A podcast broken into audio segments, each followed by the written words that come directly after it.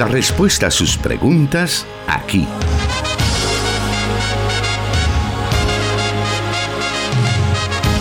En Solución Bíblica. Comenzamos.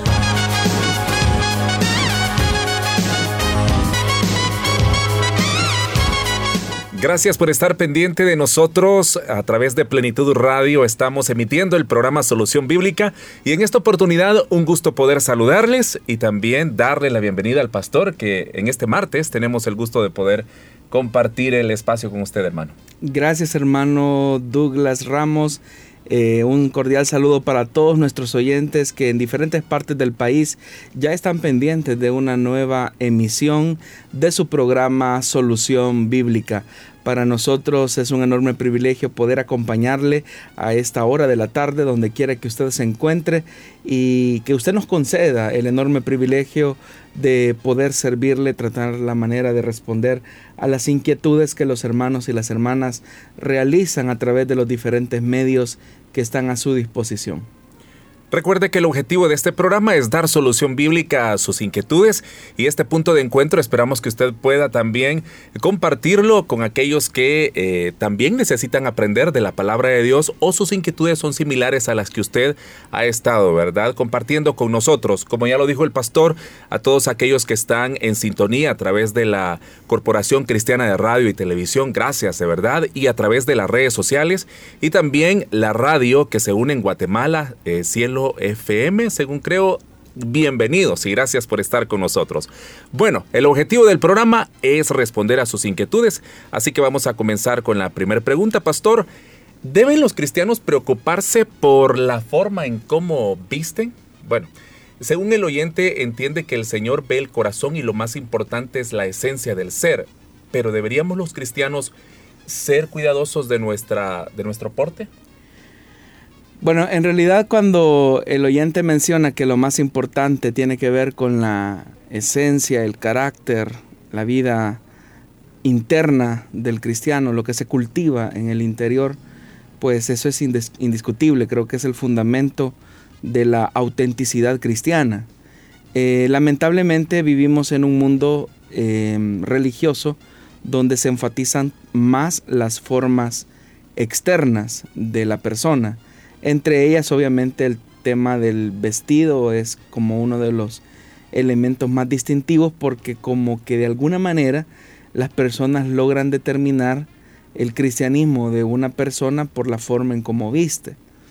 Sin embargo, tampoco podemos em, evadir la realidad que la escritura establece también un parámetro de cómo los cristianos deben de vestir. La escritura no nos da una recomendación exacta en la que nos podamos nosotros eh, enmarcar y decir este tipo de ropa es la que agrada a Dios o este tipo de color de, vestido es el que honra a Dios o esta ropa no se debe de utilizar o aquella sí. O sea, porque la Biblia no es un catálogo de moda religiosa, más bien lo que la escritura hace es darnos unos parámetros que nos sirven a nosotros como elementos decisivos a la hora de proyectar nuestra personalidad en la forma y en la manera en que vestimos, porque de la manera en que vestimos reflejamos mucho eh, nuestra, nuestra personalidad, nuestro carácter, si es introvertido o extrovertido. Entonces como la Biblia no da un parámetro de esta ropa sí, esta ropa no, lo que la Biblia da es como un, principio o un fundamento de cómo debe de ser la vestimenta. Eh, en la primera carta del apóstol Pablo a Timoteo, eh, en el capítulo 2, versículo 9, un pasaje bastante conocido, eh, se brindan algunas recomendaciones a las mujeres, pero el que estos lineamientos sean dirigidos a la mujer no quita la responsabilidad que también son aplicables al decoro del hombre. Dice la primera carta de Timoteo capítulo 2 versículo 9. En cuanto a las mujeres, quiero que ellas se vistan decorosamente, con modestia y recato, sin peinados ostentosos, ni oro, ni perlas, ni vestidos costosos, que se adornen más bien con buenas obras como corresponde a mujeres que profesan servir a Dios. Entonces hay varios principios. Lo primero es que se vistan con decoro. El decoro tiene que ver con la acción de cubrir el cuerpo decorosamente. Es decir, que no existan partes de nuestro cuerpo eh, que son partes íntimas y que deban de ser exhibidas. Al contrario, lo que la Biblia está diciendo es que debe de existir decoro. Eh, el decoro tiene que ver con el tema del pudor. Eh, dice también con modestia, es decir, que debe de ir de acuerdo a la, digámoslo así, a la etapa o a la madurez de la persona. Es decir, ser modesto tiene que ver con pasar desapercibido lo, más que se pueda, lo más modesto posible. Dice con recato, y el recato eh, tiene que ver con ese elemento también del pudor. Entonces hay un, hay un, parámetro, el decoro, la modestia y el recato. Esos tres elementos combinados deben de distinguir a los creyentes, porque más adelante, eh, aunque el escritor enfatiza, dice que se adornen más bien con buenas obras como corresponde a mujeres u hombres, vamos a agregar, que profesan servir a Dios. Entonces debe de existir una cualidad o una característica de los cristianos que refleje, si bien es cierto, la vida interna. Y eso se hace eh, obviamente con buenas obras, como dice la escritura, es decir, los adornos del creyente, lo que el creyente debe de llamar más la atención sobre sí, no son los vestidos extravagantes, los peinados ostentosos, la ropa indecorosa, sino que lo que debe de, de, ser atractivo en la vida o en la personalidad del creyente deben de ser las buenas obras, como dice la Escritura, como corresponde a mujeres que profesan servir a Dios o también aplicable a los hombres, como corresponde a hombres que profesan servir a Dios. Entonces lo que debe de llamar la atención de una persona debe de ser sus buenas obras, sus buenas acciones. Ahora, eh, obviamente el escritor no está haciendo tampoco un llamado a que tengamos una forma descuidada de arreglarnos o de vestirnos o que no le prestemos importancia a, nuestro, a nuestra personalidad, a nuestro aspecto externo. Pero sí debemos de hacerlo con esos parámetros, hacerlo con decoro, con modestia y con recato. Ser recatados eh, es como parte de esos elementos que son indispensables. Si bien es cierto, uno no puede decir, eh, bueno, si a Dios lo que le interesa es solamente el aspecto interno, lo cual es indiscutible, eso es lo primero, es lo que hemos enfatizado en este programa en muchas ocasiones. Y también nuevamente repetimos, ¿verdad?, que debemos de adornarnos con las buenas obras, que, que sean atractivas para las personas inconversas, pero eso tampoco significa que nuestro aspecto exterior no, no sea importante. Debemos nosotros de cultivar una modesta forma de vestirnos, porque eso de alguna manera también refleja, eh, como corresponde, dice, a personas que profesan servir a Dios. Entonces debemos de ser cuidadosos con estos elementos. Pastor, pero sin llegar al legalismo, eh, ¿debería ser este tema importante eh, dentro de las enseñanzas que se imparten en las congregaciones? Bueno, en realidad, hermano Douglas, eh, toda la palabra de Dios es inspirada por Dios y esta debe de ser enseñada como tal. De lo que debemos de evitar es de, o sea, a toda costa debemos de evitar colocarle a la escritura cosas que ella no dice, porque es muy fácil que nos deslicemos en ese tipo de legalismos que lamentablemente se han confundido como sana doctrina o evangelio verdadero, cuando las personas, por ejemplo, eh, dicen este color de ropa es el que a Dios le agrada, o ese tipo de vestimenta es el que a Dios le agrada, o aquel tipo de ropa es lo que a Dios no le honra. Entonces cuando ya, cuando ya el predicador comienza a colocar sus preferencias sobre la palabra de Dios, está haciendo una mala interpretación de la escritura. Nosotros como ministros del Evangelio debemos de enseñar todo el consejo de la palabra, pero eso implica que debemos de evitar todo tipo de anacronismo, evitar todo tipo de, de elementos eh, culturales nuestros, prejuicios religiosos, prejuicios culturales y colocárselos a la escritura, porque es ahí donde nosotros podemos incurrir en un gran daño a las personas. porque las personas, como muchas veces hemos mencionado, y también la Biblia nos da testimonio de esto, es más fácil deslizarnos por aquellos elementos externos que no cultivar los elementos internos. Por ejemplo, en la época de Jesús, los fariseos eran muy cuidadosos de la forma en cómo se vestían, eh, pero a pesar de que se veían blancos por fuera, como Jesús lo dijo apenas, eso era un disfraz de la realidad que ellos trataban de esconder eh, en su vida interior, porque dice que ellos eran sepulcros blanqueados, es decir, gente que por fuera estaba muy bien vestida, se vestía adecuadamente, pero su corazón seguía teniendo elementos que eran contrarios a la ley de Dios. Entonces sí debemos de mencionar a los hermanos, a las hermanas, a la luz de la palabra, que deben de vestir, como dice la escritura, con modestia, con recato, con decoro. Pero, eh, y, debemos de permitir al Espíritu Santo que sea Él quien determine eh, en la vida de cada creyente qué es lo, lo que es decoroso, qué es lo que es recatado, qué es lo que es modesto. Y obviamente el que tiene una comunión auténtica con el Señor, pues no va a hacer algo que Dios le está pidiendo a él que no haga. Otro elemento que también es importante es que puede ser que algún tipo de, de prenda, vamos a decirlo, de vestir, como estamos hablando del vestido, eh, no tenga en realidad en sí mismo eh, nada pecaminoso, pero puede ser que ese tipo de prenda eh, suscite el escándalo a uno de los hermanos débiles en la fe. Por amor a ellos es que nosotros debemos de tener consideración porque precisamente por ese débil en la fe es que Cristo vino a morir por nosotros en la cruz del Calvario. Entonces, teniendo esos parámetros, creo que es fundamental que nosotros hagamos un adecuado acercamiento a estos pasajes de la Biblia. Porque lamentablemente lo que más se escucha desde muchos púlpitos son formas legalistas en las cuales em, son los criterios del pastor, las preferencias del predicador, las que se trasladan a la congregación y no el Evangelio. Nosotros debemos de ser fieles a la palabra, fieles a la enseñanza cristiana, porque es eso lo que le va a dar consistencia madurez y permanencia a los creyentes en la fe.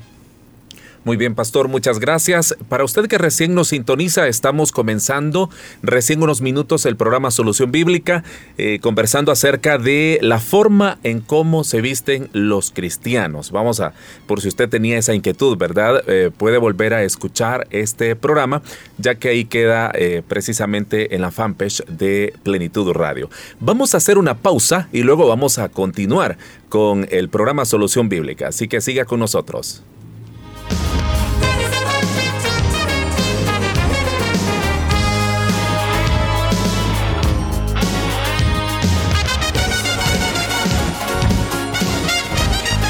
Escríbenos tus preguntas al número de WhatsApp de Plenitud Radio 503 7848 5605 y número de WhatsApp de Restauración 503 78 56 94 96.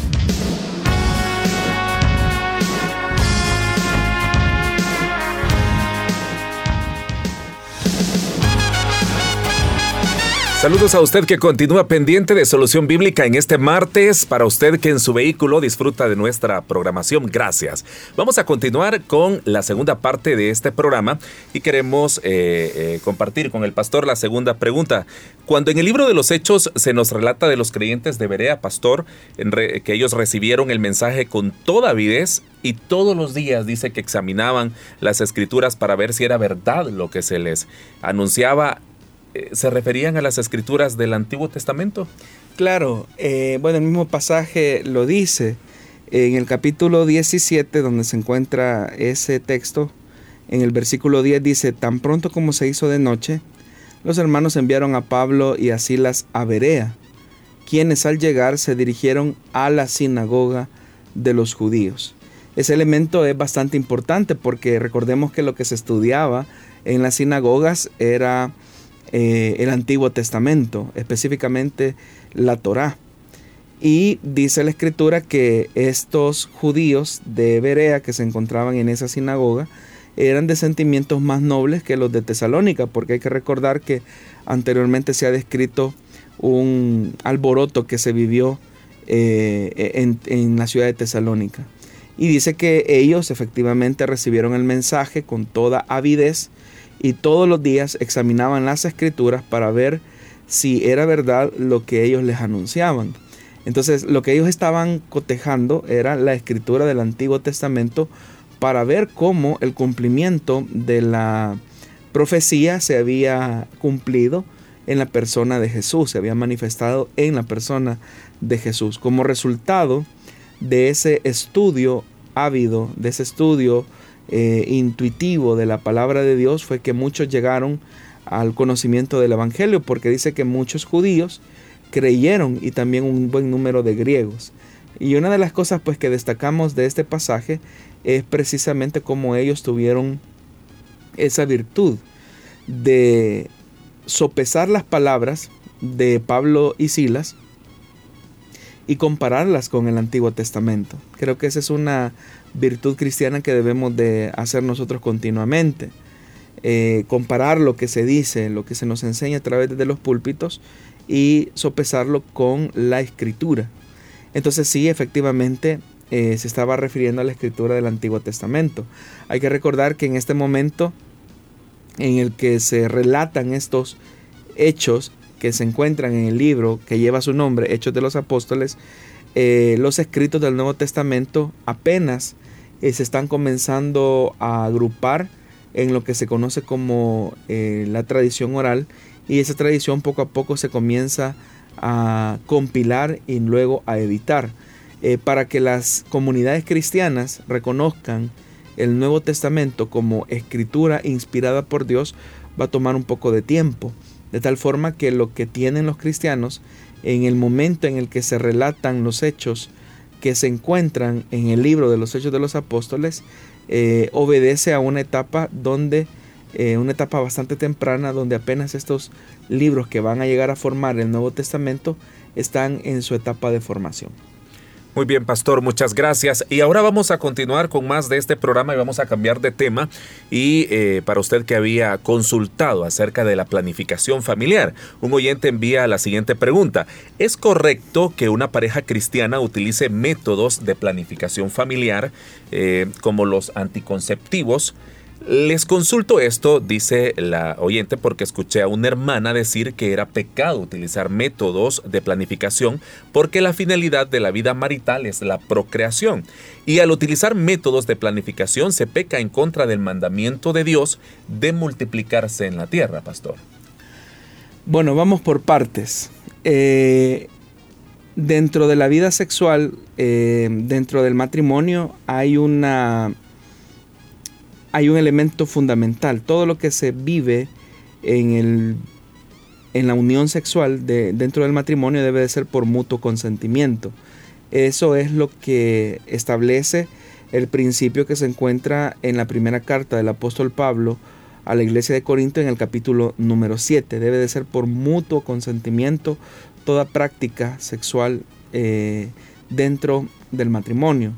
Dentro de ese mutuo consentimiento hay un elemento que es fundamental y es la planificación de la familia. Para que tengamos nosotros entonces como un marco que nos sirva a nosotros como parámetro para tomar una decisión sobre la cantidad de hijos que una pareja cristiana decida tener, debe de existir mutuo eh, acuerdo entre el hombre y la mujer.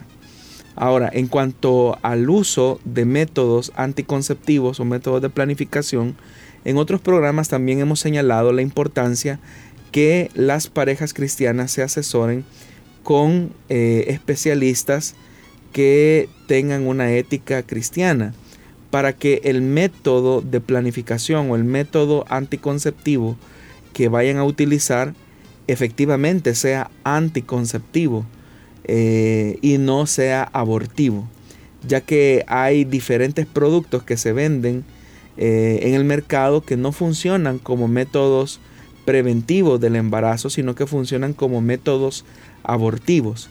Y desde ese punto de vista, nosotros como cristianos, eh, la ética de, de la fe nos indica que por el hecho de que la esencia misma del Evangelio y de la fe es de la vida, los métodos que se deben de utilizar, estos deben de tener, debemos de estar 100% seguros que sean de prevención del embarazo, es decir, que se prevenga el embarazo. Entonces, eso es importante. Con respecto a la otra afirmación que, le, que escuchó esta pareja, ¿verdad? Que era pecado planificar porque en realidad uno debe de tener todos los hijos que, que Dios le mande. Eso es una excusa. Hay que recordar que en el libro de Génesis el Señor entregó un mandato a la humanidad y es que fueran responsables y sojuzgaran la tierra. ¿Eso qué implica? Eso implica que eh, en el tema de la paternidad y de la maternidad debemos de ser responsables sobre las decisiones que nosotros vamos a tomar. Porque aunque una persona puede decir, bueno, que vengan todos los hijos que Dios me quiera dar, es atribuirle una responsabilidad a Dios cuando Dios nos ha entregado una voluntad, una conciencia para poder decidir qué eh, vamos a hacer en el futuro de cara con nuestra familia. Es bastante lamentable o triste que una persona diga que eh, va a tener todos los hijos que quiera cuando esta pareja, por ejemplo, no va a tener la capacidad de proveerle una vida digna a todos esos hijos o dedicar el tiempo necesario a, la crianza eh, significativa y adecuada de los hijos. Entonces, por ahí tenemos que comenzar, por ahí tenemos que empezar. Eh, debemos entonces nosotros como cristianos eh, tomar una responsabilidad sobre ese mandamiento cultural, ¿verdad?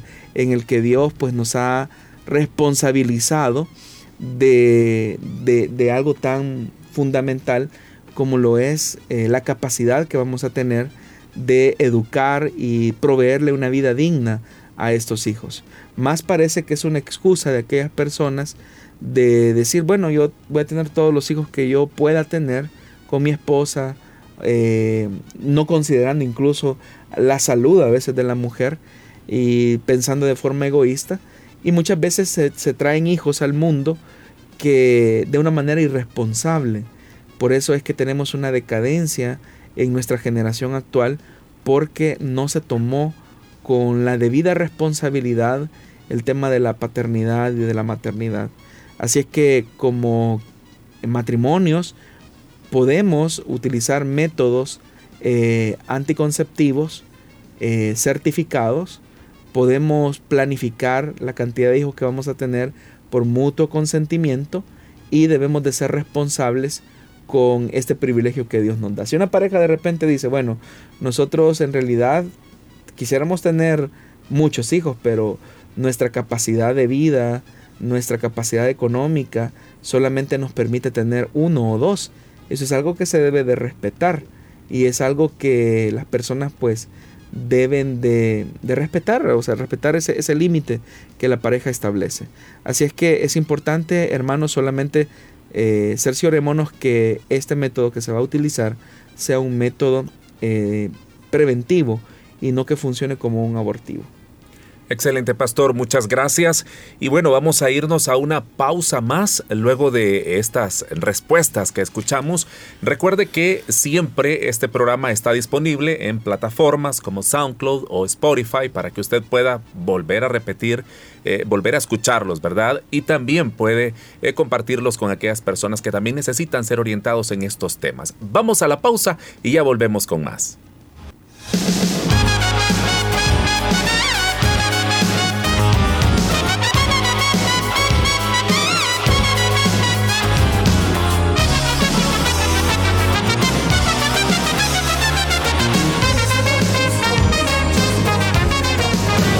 100.5 FM Restauración, transmitiendo en vivo Solución Bíblica.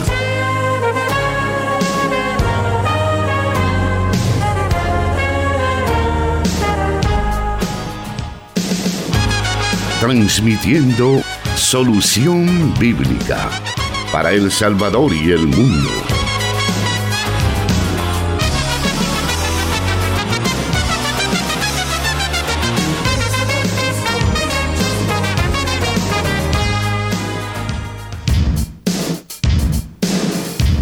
Recordarle que la dinámica para poder participar es que en las radios que usted está escuchando este programa pueda enviar sus inquietudes, se les va a tomar nota y luego pues están en, en un listado por orden de llegada es que el pastor va respondiendo y en algunos casos pues se agrupan dependiendo la temática. Así que esperamos que usted pueda participar y de esta forma pues tener solución bíblica a sus inquietudes. Vamos a continuar con la siguiente pregunta que hemos recibido, pastor, cuando la Biblia habla de las tentaciones de Jesús en el desierto, ¿está haciendo referencia solo a esas tres que se mencionan o Jesús tuvo otro tipo de, de tentaciones?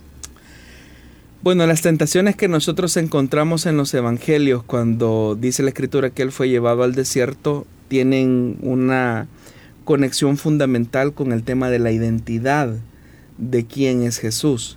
Hay que recordar que pasajes, por ejemplo, como el de Marcos, donde se especifica que cuando Jesús fue bautizado en agua, eh, se escucha una voz en el cielo que dice, y sabemos que es el Padre, este es mi Hijo amado, en quien tengo complacencia. O en el, en el caso de Marcos, cuando la voz se dirige a él, le dice, tú eres mi Hijo amado, y en ti tengo complacencia. Precisamente esa afirmación o esa declaración que Dios ha hecho en el momento del bautismo es la que Satanás va a tratar la manera de poner en tela de duda en las tentaciones que se describen eh, que tuvieron su lugar en, el desierto.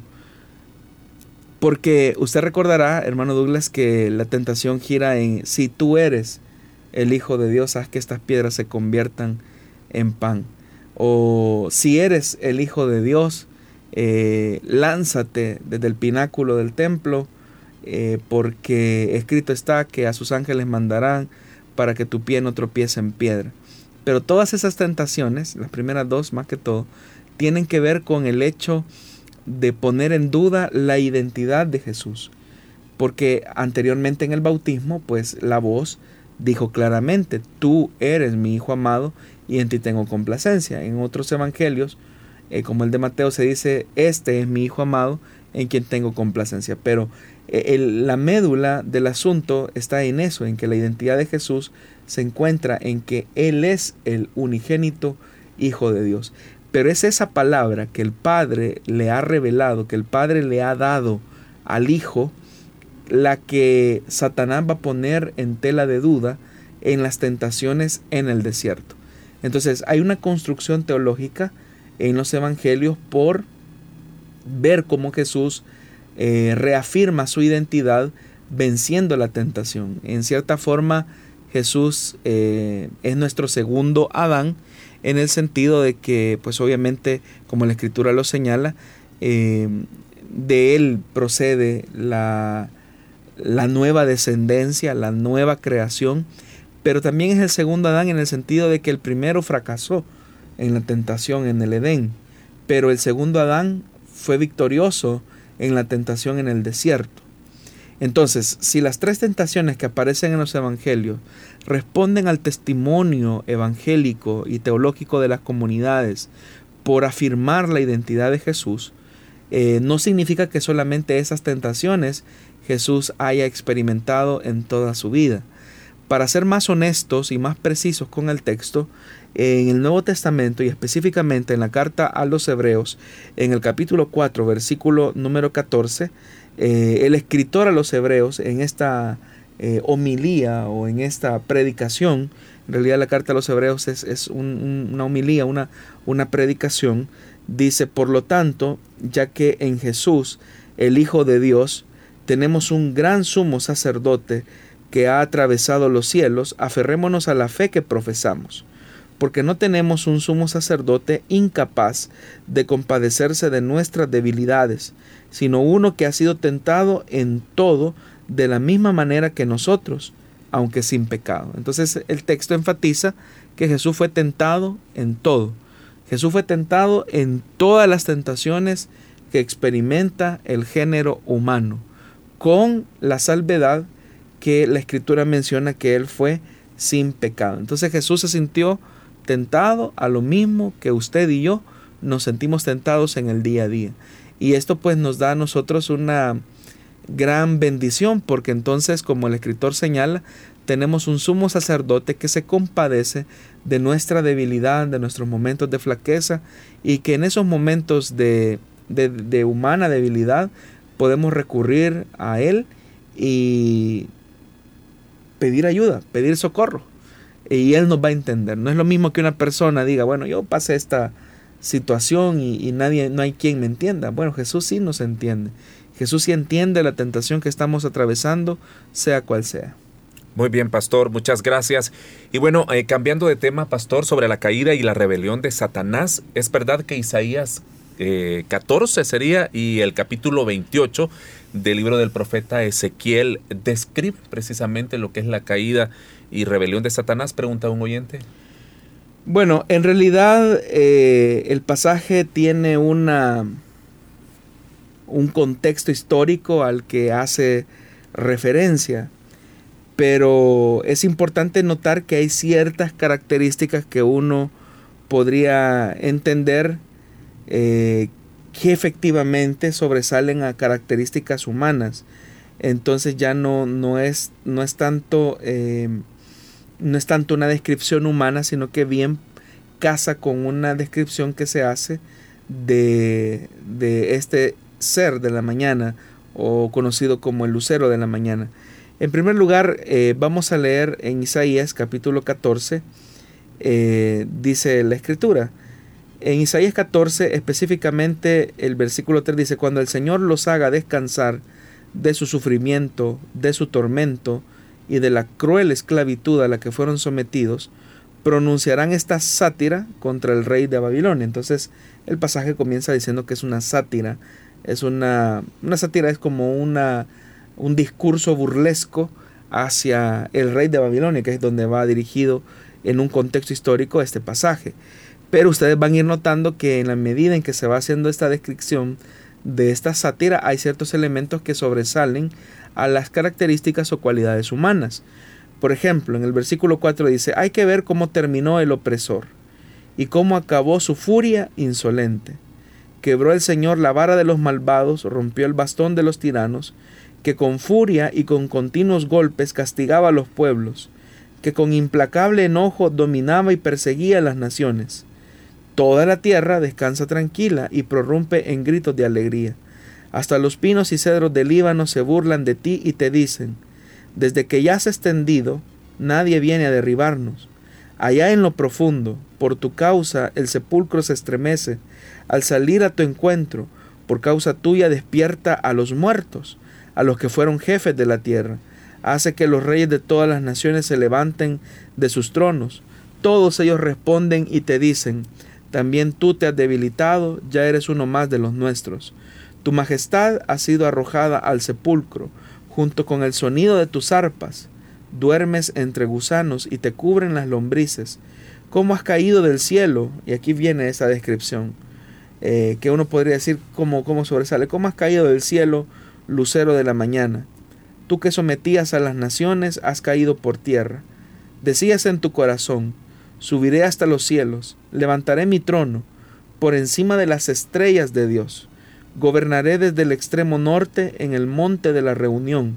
Cuando se habla del monte, se está hablando, el monte casi siempre es una figura eh, del sitio donde Dios mora. Eh, por ejemplo, en salmos como en aquellos, en aquellos salmos donde se dice, eh, alzaré mis ojos a los montes, ¿de dónde vendrá mi socorro? Mi socorro viene del Señor que hizo los cielos y la tierra. La figura del monte casi siempre es una figura em, que con el tiempo se convierte en una figura escatológica donde la presencia de Dios mora, porque esa era la idea que se tenía en esta época. Pero dice, subiré a la cresta de las más altas nubes, seré semejante al Altísimo. Es decir, o tenía, lo cual, una locura exacerbada el rey de Babilonia, pero dice, subiré a la cresta de las más altas nubes y seré semejante al Altísimo. Se reconoce que hay un Dios al que se le llama Altísimo, pero dice que este, este va a intentar, en un, en un intento fallido, obviamente, de subir a la cresta más alta de las nubes para ser semejante al Altísimo. Y la semejanza tiene que ver con esa característica de igualdad. Eh, en este caso, pero ha sido arrojado al sepulcro, a lo más profundo de la fosa. Los que te ven te clavan en ti la mirada y reflexionan en cuanto a tu destino. Y este es el que sacudía la tierra y hacía temblar a los reinos, el que dejaba el mundo hecho un desierto, el que arrasaba sus ciudades y nunca dejaba libre a los presos. Todos los reyes de las naciones reposan con honor, cada uno en su tumba, pero a ti el sepulcro te ha vomitado como a un vástago repugnante. Los que murieron a filo de espada, los que bajaron al fondo de la fosa, te han cubierto por completo. Pareces un cadáver pisoteado. No tendrás sepultura con los reyes porque destruiste a tu tierra y asesinaste, asesinaste a tu pueblo. Jamás volverá a mencionarse la, la descendencia de los malhechores por causa de la maldad de los padres. Eh, preparen un matadero para los hijos. Que no se levanten para heredar la tierra, ni cubran con ciudades la faz del mundo. Y sigue la sátira. Entonces hay ciertas características que se mencionan en Isaías 14. En Ezequiel capítulo 28, que es el otro pasaje por el que pregunta el oyente, esta es una profecía contra el rey de Tiro. Entonces eh, dice esta profecía en el capítulo 28. El Señor me dirigió la palabra, hijo de hombre, adviértele al rey de Tiro, que así dice el Señor omnipotente. Oiga, en la intimidad de tu arrogancia dijiste, yo soy un Dios. Me encuentro en alta mar, sentado en un trono de dioses. Pero tú no eres un Dios, aunque te creas que lo eres. Tú eres un simple mortal. Entonces se podría decir, bueno, eh, está haciendo una, una reflexión sobre la, mortal, la mortalidad del rey de Tiro. ¿Acaso eres más sabio que Daniel? ¿Acaso conoces todos los secretos? Con tu sabiduría y tu inteligencia has acumulado muchas riquezas, y en tus cofres has amontonado mucho oro y mucha plata. Eres muy hábil para el comercio, por eso te has hecho muy rico. Con tus grandes riquezas te has vuelto muy arrogante. Por eso así dice el Señor omnipotente. Ya que pretendes ser tan sabio como un Dios, haré que vengan extranjeros contra ti, los más feroces de las naciones desenvainarán la espada contra tu hermosura y sabiduría, y profanarán tu esplendor. Te hundirás en la fosa y en, el, y en alta mar sufrirás una muerte violenta. Y aun así, en presencia de tus verdugos, te atreverás a decir, soy un dios. Pues en manos de tus asesinos no serás un dios, sino un simple mortal. Sufrirás a manos de extranjeros la muerte de los incircuncisos, porque yo lo he dicho, lo afirma el Señor omnipotente. Ok, hasta ahí estamos claros que estábamos hablando de un rey humano. Pero más adelante, específicamente a partir del versículo 11, hay otras características que sobresalen a los elementos humanos. El verso 11 dice, el Señor me dirigió la palabra, hijo de hombre, entona una, una elegia al rey de Tiro y adviértele que así dice el Señor omnipotente. Eras un modelo de perfección, lleno de sabiduría y de hermosura perfecta cuando anteriormente se hizo una comparación con Daniel, haciéndole una alusión de que él no es tan sabio. Pero ya en este versículo número 12 se está diciendo, eras un modelo de perfección, lleno de sabiduría y de hermosura perfecta. Y hay que recordar que, eh, siendo que era una elegia contra el rey de Tiro, hay algo que sorprende. Estabas en Edén. ¿Cuál Edén? En el jardín de Dios adornado con toda clase de piedras preciosas, rubí, crisólito, jade, topacio, cornalina, jaspe, zafiro, granate y esmeralda. Tus joyas y encajes estaban cubiertos de oro y especialmente preparados para ti desde el día en que fuiste creado. Fuiste elegido querubín protector, porque yo así lo dispuse. O sea, ¿a quién Dios le dio, a qué rey de la tierra el Señor le dio una categoría de ser querubín protector. Estabas en el santo monte de Dios. ¿Cómo es que el rey de Tiro iba a estar en el monte santo de Dios? Y caminaba sobre piedras de fuego. Desde el día en que fuiste creado tu conducta fue irreprochable. Cuando anteriormente en los pasajes anteriores se ha mencionado la clase de carácter que tenía el rey de Tiro. Y dice, desde el día en que fuiste creado, tu conducta fue irreprochable hasta que la maldad halló cabida en ti. O sea que hubo un momento en que este, este querubín grande y protector era perfecto, pero la maldad se encontró de repente en su corazón. Por la abundancia de tu comercio te llenaste de violencia y pecaste. Por eso te expulsé del monte de Dios como a un objeto profano. A ti, querubín protector, te borré de entre las piedras de fuego. Eh, casi siempre cuando hay una alusión a piedras de fuego, hay una referencia directa a seres angelicales. A causa de tu hermosura te llenaste de orgullo, a causa de tu esplendor corrompiste tu sabiduría. Por eso te arrojé por tierra y delante de los reyes te expulsé al ridículo. Has profanado tus santuarios por la gran cantidad de tus pecados, por tu comercio corrupto. Por eso hice salir de ti un fuego que te devorará. A la vista de todos los que te admiran, te eché por tierra y te reduje a cenizas. Al verte han quedado espantadas todas las naciones que te conocen. Has llegado a un final terrible y ya no volverás a existir. Entonces, eh, hay una mezcla en estos dos, dos pasajes de la Biblia que efectivamente en su primer sentido hablan de una descripción de reyes humanos. En el caso de Isaías, del rey de Babilonia y en el caso de Ezequiel 28, del rey de Tiro. Pero en las descripciones que se hace, estas curiosamente sobresalen ciertas características o cualidades humanas que se mencionan en estos pasajes. Esto es lo que ha llevado a algunos comentaristas y teólogos eh, de los primeros siglos incluso de la vida de la iglesia a interpretar que estos pasajes de la Biblia hacen una alusión directa e indirecta a la rebelión y al origen de lo que hoy nosotros conocemos con el nombre de Satanás o adversario. Muy bien, pastor. Bueno, eh, ahí entonces sí es, se afirma, ¿verdad? Que sí es exactamente referente a la caída y rebelión de Satanás. Así es. Muy bien. Bueno, vamos a hacer una pausa. Gracias por estar con nosotros y luego volvemos ya con las últimas preguntas y queremos agradecer a aquellos que se han estado reportando a través de la transmisión eh, que tenemos de, en la página de Plenitud Radio y en la página de Misión Cristiana Elim de Santa Ana. Siga con nosotros y ya volvemos con más.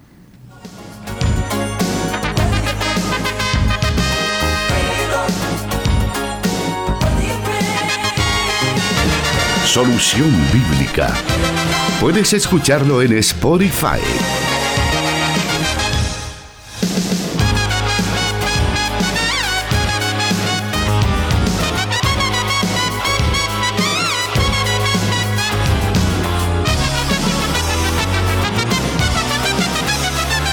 Bien, seguimos con más de nuestro programa Solución Bíblica y, e invitándole para que pueda estar pendiente de la retransmisión de este espacio. Imagino que las radios por las que se transmite pues tienen un horario puntual donde usted puede volver a escucharlo, si no pues búsquelo en las redes sociales.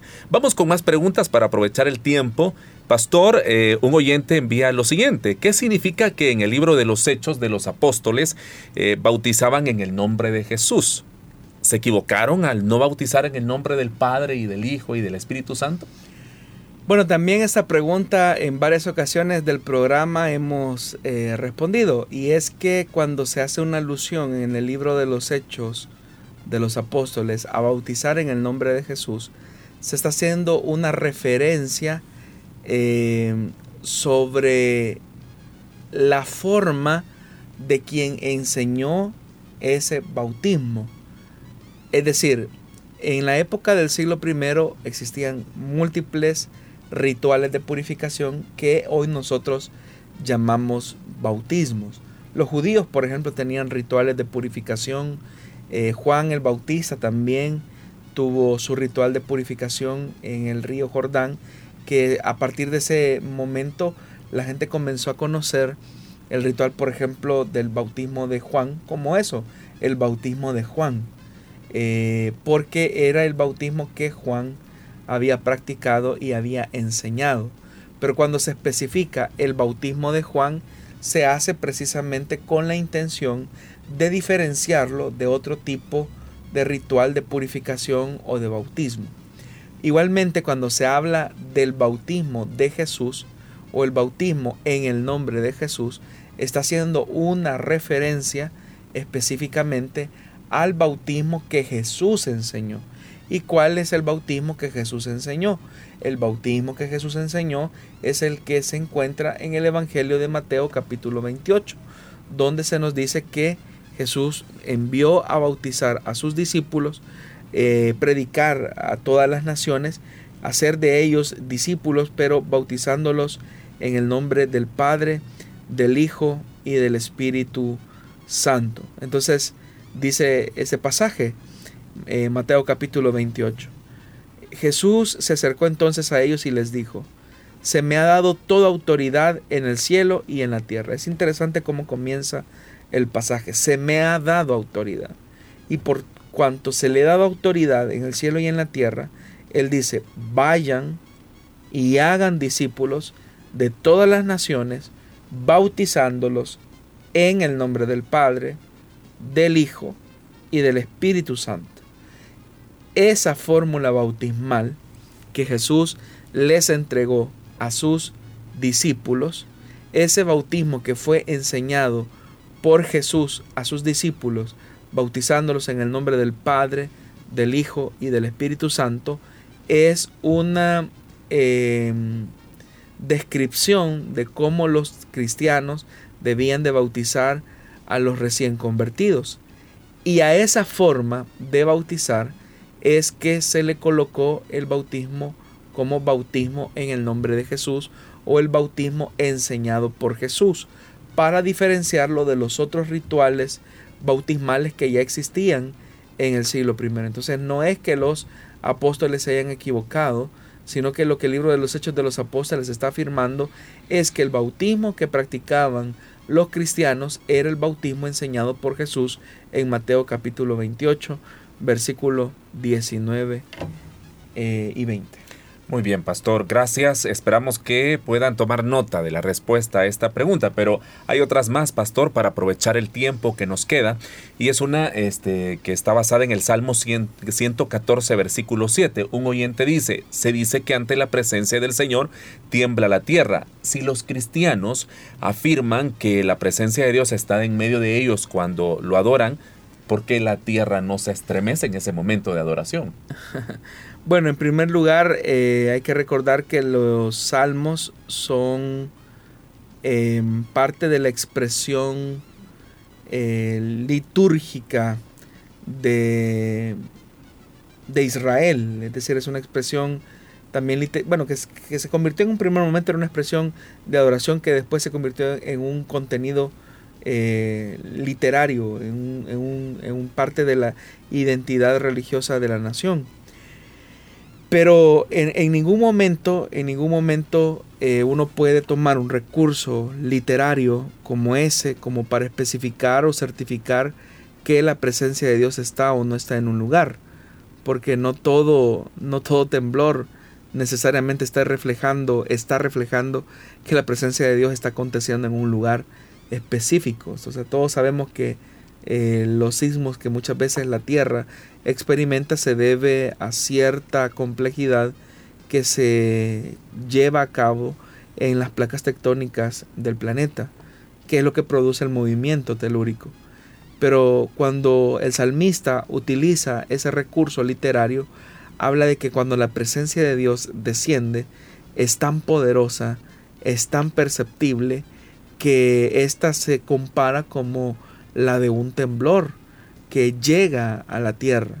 Y por eso es que es muy perceptible, es decir, la presencia de Dios es muy real, así como alguien no puede eh, no sentir un movimiento sísmico de grandes proporciones, así también cuando la presencia de Dios desciende en un lugar, las personas tienen una sensibilidad que no pueden eh, dejar de percibir la gloria de Dios, el cabot de Dios descendiendo en ese lugar.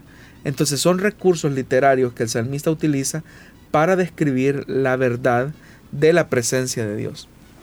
Ahora, no podemos negar tampoco el hecho de que, por ejemplo, en pasajes como el libro de, de Éxodo, dice la escritura que cuando el Señor eh, se encontró con, con el pueblo de Israel para entregarle la ley que se llegaría a conocer como la ley de Moisés, dice la escritura que la tierra se estremeció y ahí fue una cuestión bastante literal, eh, donde la presencia de Dios era tan palpable que la tierra tembló. Y obviamente que en alusión a esa verdad es que el salmista expresa que cuando el pueblo de Dios alaba el nombre de su Dios, la tierra se estremece. Pero no necesariamente porque la tierra tenga eh, un movimiento sísmico, necesariamente, sino porque su presencia es tan evidente que nadie puede eh, decir que no, no, no es perceptible, que es una realidad pues que los creyentes experimentamos cuando nos unimos con la intención específica de hacerlo en el nombre de Jesús, que la presencia de Dios se manifiesta en medio nuestro. Muy bien, pastor, gracias. Eh, cambiando de tema y eh, tratando de aprovechar el tiempo, hay otra pregunta de nuestros oyentes y es que en los evangelios es bastante curiosa porque dice que en los evangelios se nos relata que grandes multitudes seguían a Jesús para escucharle. ¿Cómo podían escucharle a Jesús sin, eh, sin necesidad de un altoparlante?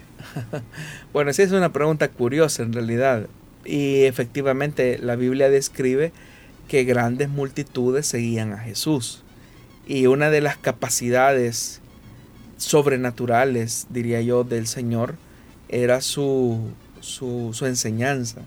Bueno, era el Hijo de Dios, como no, no iba a dar palabras de vida eterna y hablar como quien tiene autoridad, como las mismas personas lo describían.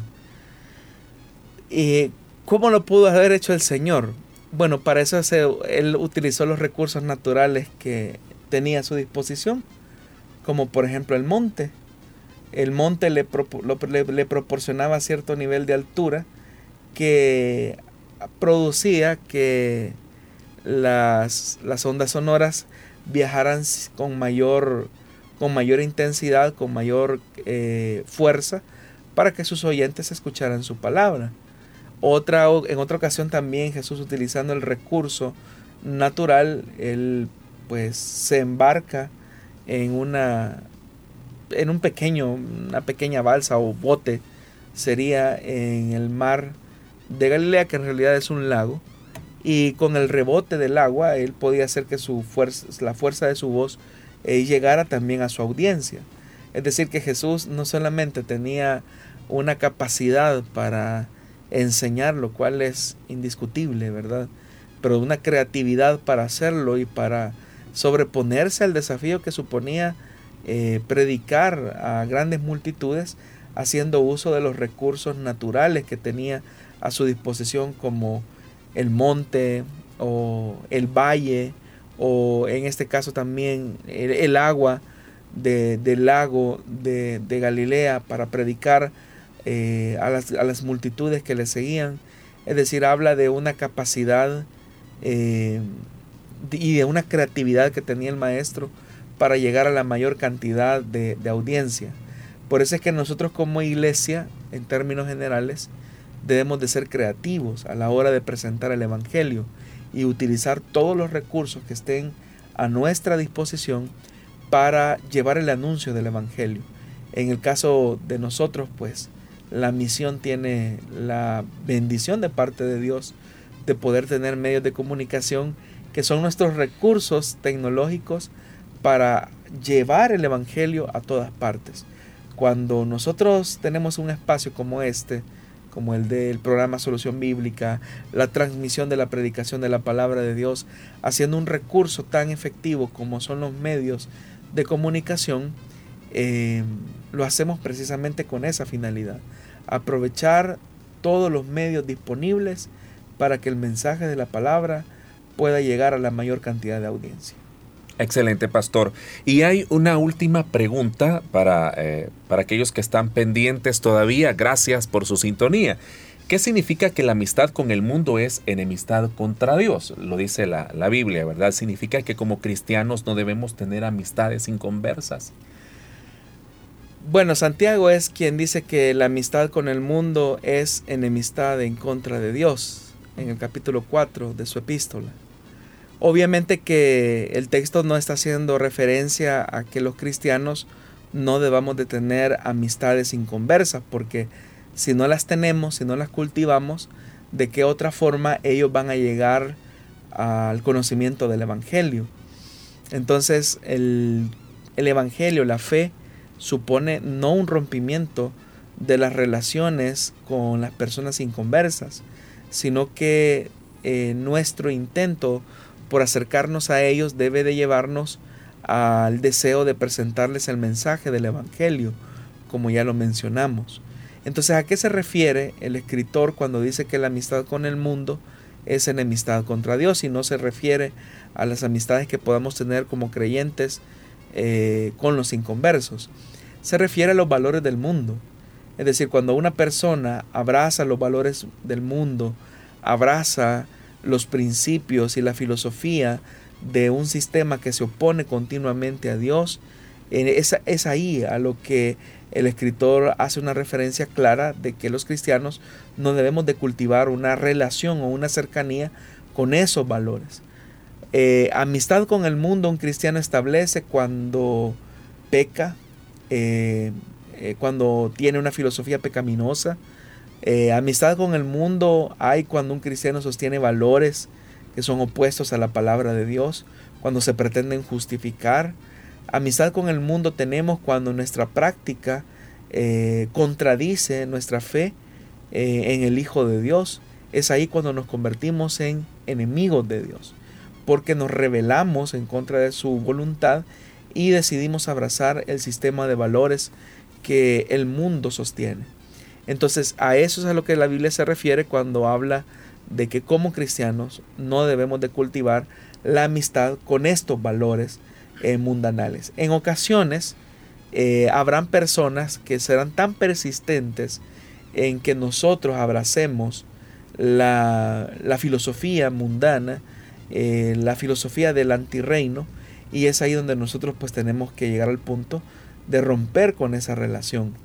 Pero es porque esa persona está insistiendo en que nosotros seamos absorbidos por ese sistema de valores. Y es ahí donde existirá un rompimiento. Y no porque el creyente lo quiera, sino porque hay una abierta oposición a los principios de la palabra de Dios.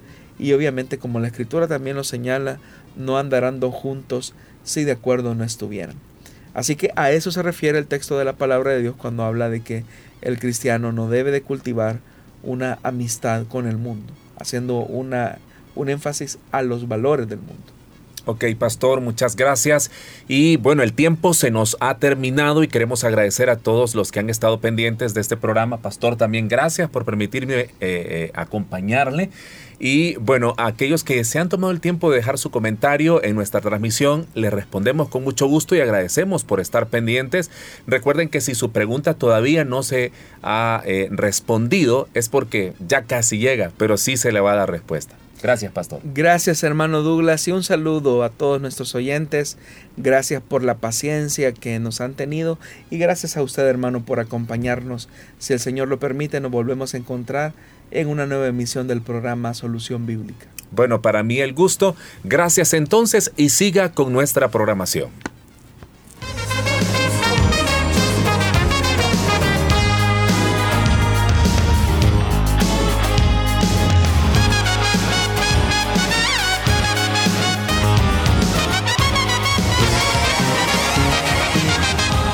Dios da la sabiduría y el conocimiento. Solución Bíblica. Hasta el próximo programa.